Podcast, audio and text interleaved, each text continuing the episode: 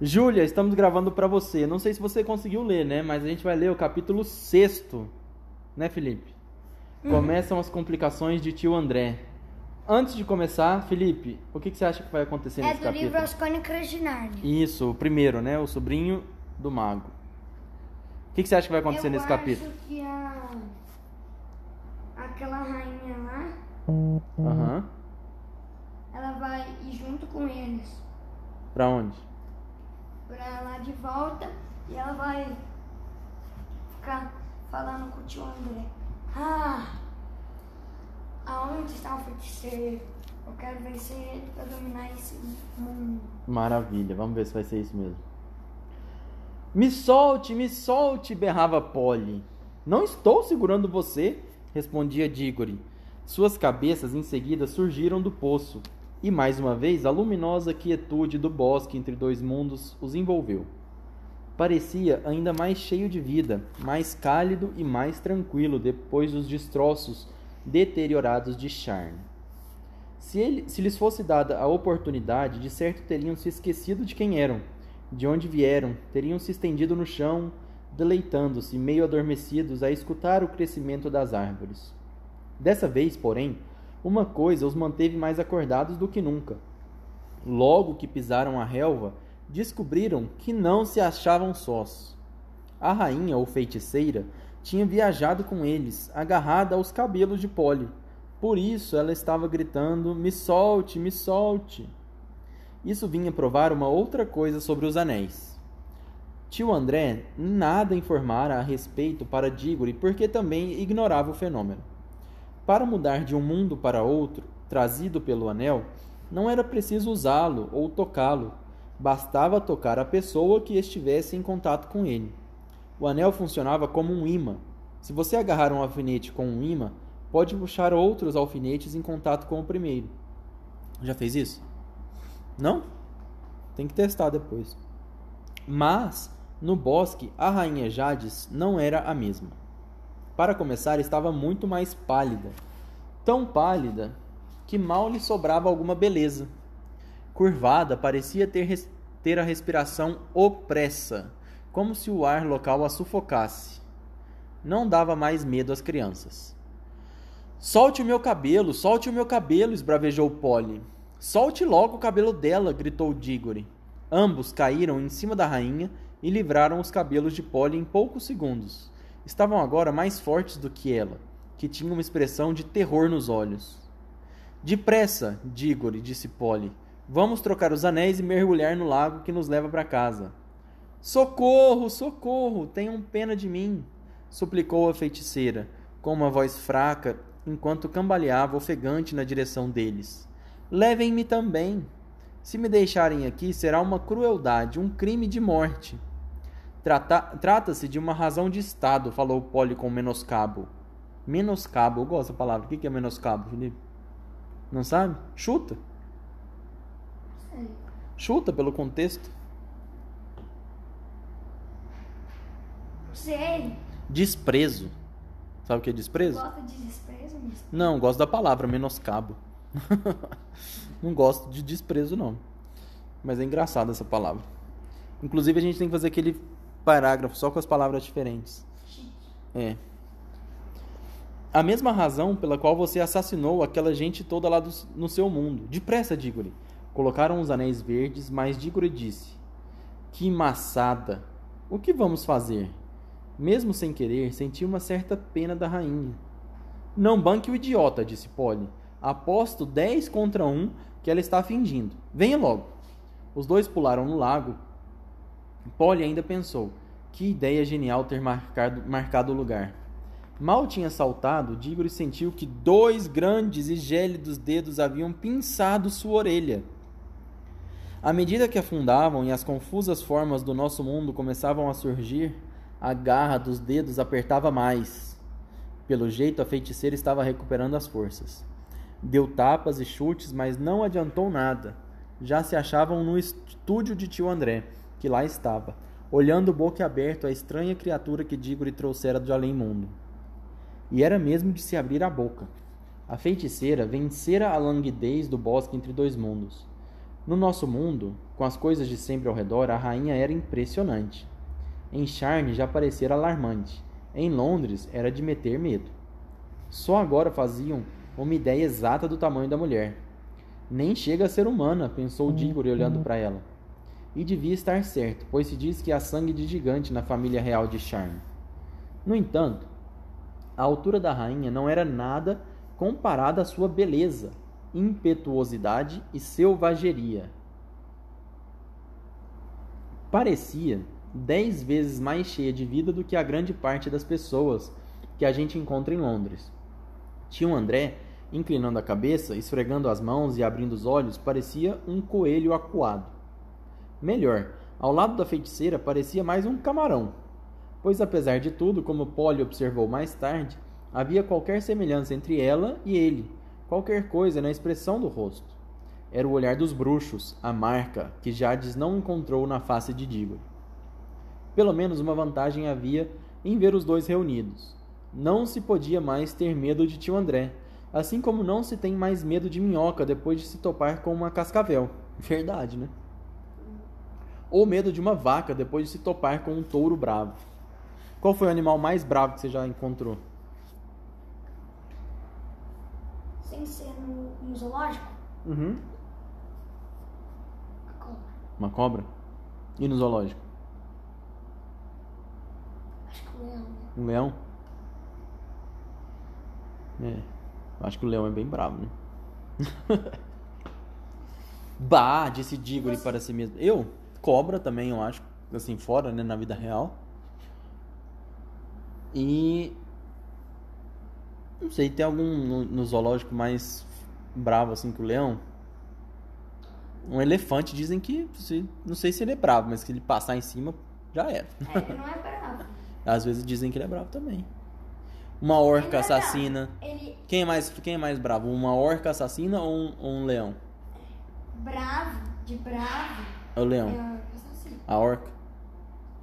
Agora de, for, de forte, não sei.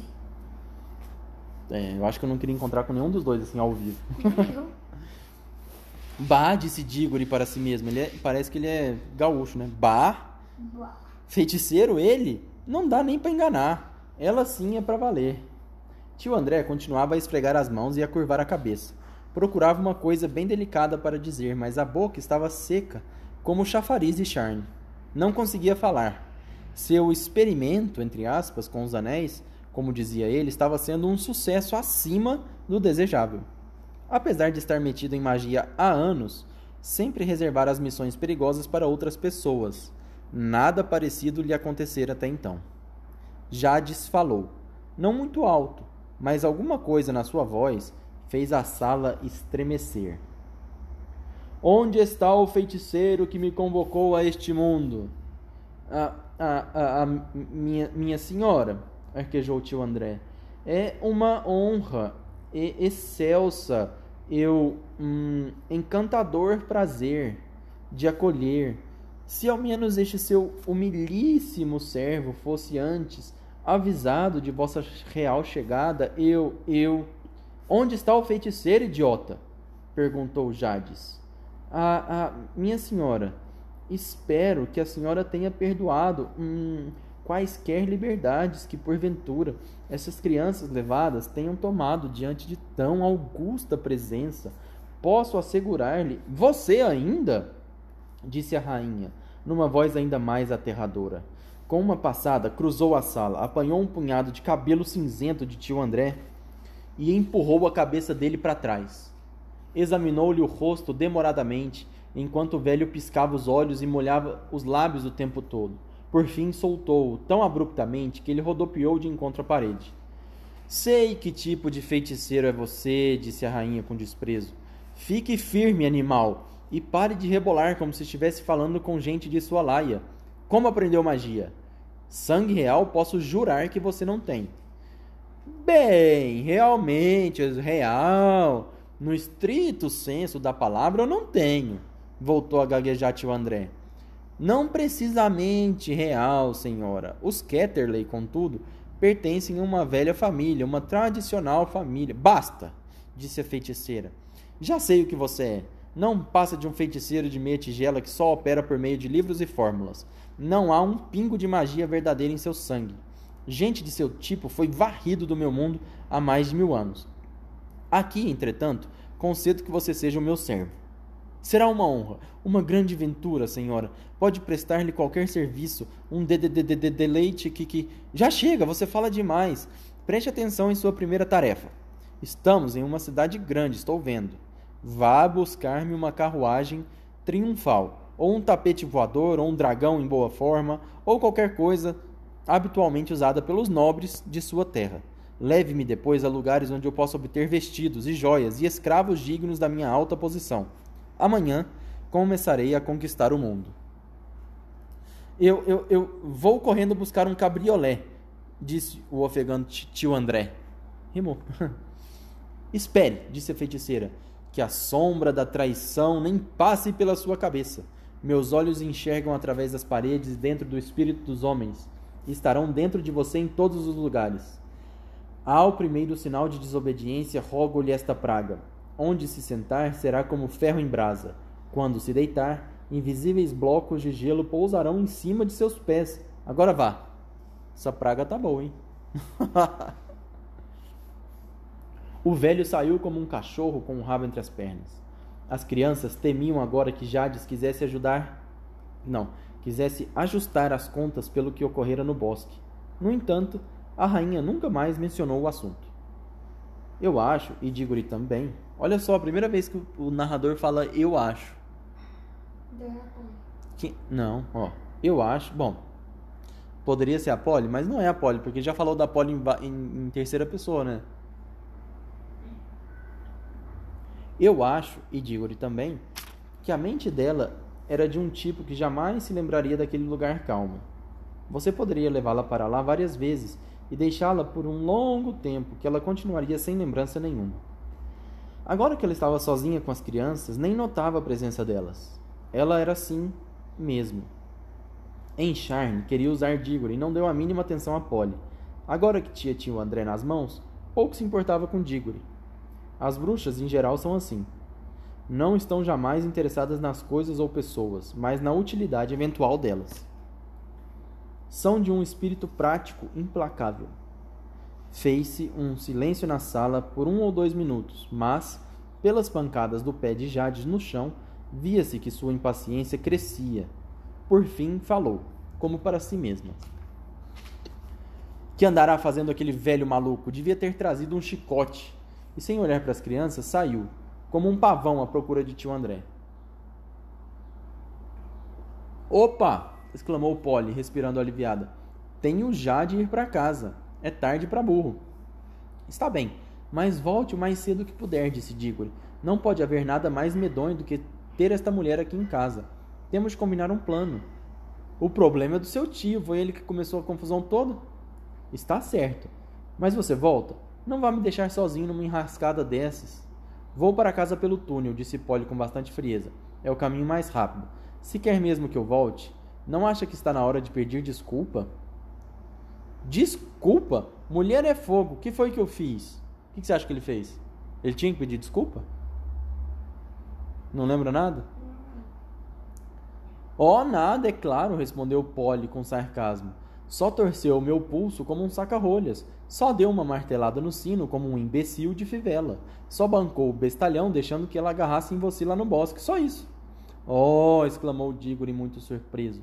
Muito bem, muito bem. Desculpe, desculpe. Reconheço a culpa de tudo. Já disse. Desculpe. Mas por favor, volte. Estarei frito se não voltar. Não vejo o que poderá acontecer com você.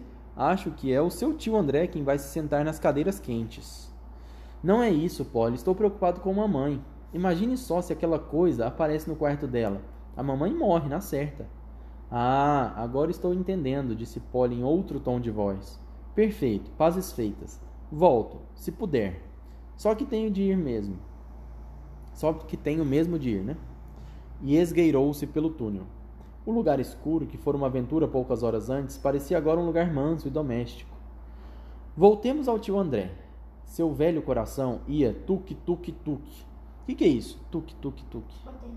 É, mas tem uma figura de linguagem que chama isso. Quando você Escreve o barulho que faz. O. O onomatopeia. Muito bem. Seu velho coração ia tuque-tuque-tuque quando ele desceu os degraus do sótão, a dar pancadinhas na testa com um lenço.